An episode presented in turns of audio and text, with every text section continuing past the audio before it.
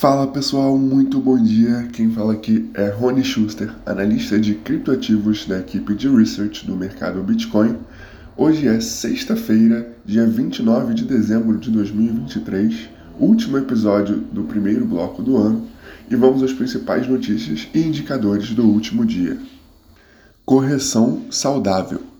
Nas últimas 24 horas, o Bitcoin recua cerca de 1% sendo negociado a 42.730 dólares por unidade, enquanto que o Ether se desvaloriza em cerca de 1,25%, negociado a 2.366 dólares por unidade. A maioria dos criptoativos acompanha este movimento de quedas, com os principais variando de menos 1 até menos 5% no último dia.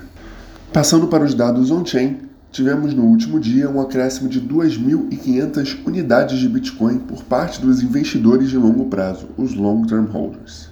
E na rede da Ethereum, tivemos um depósito líquido positivo de 175 mil unidades de ETH em staking.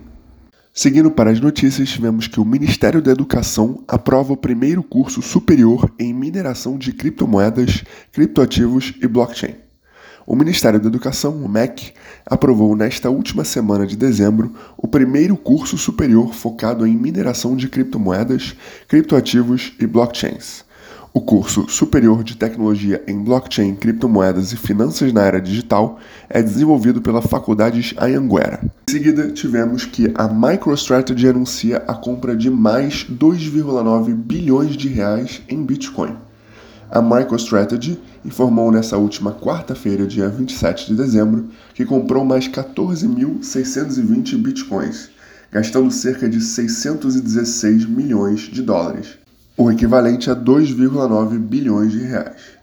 A empresa é hoje a maior detentora corporativa de bitcoins no mundo. No X, antigo Twitter, o presidente do conselho e cofundador da MicroStrategy, Michael Saylor, disse que a companhia comprou os bitcoins por um preço médio de 42.110 dólares cada unidade. Por final, temos uma análise de que a Ethereum pode se valorizar mais do que o Bitcoin em 2024, segundo o analista.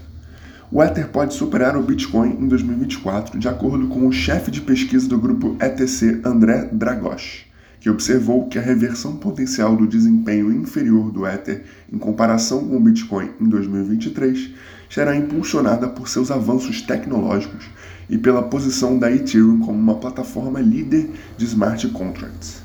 O ETH teve um desempenho inferior ao Bitcoin nos últimos 12 meses. No entanto, o ETH pode superar o Bitcoin nos próximos 12 meses, disse Dragos ao The Block.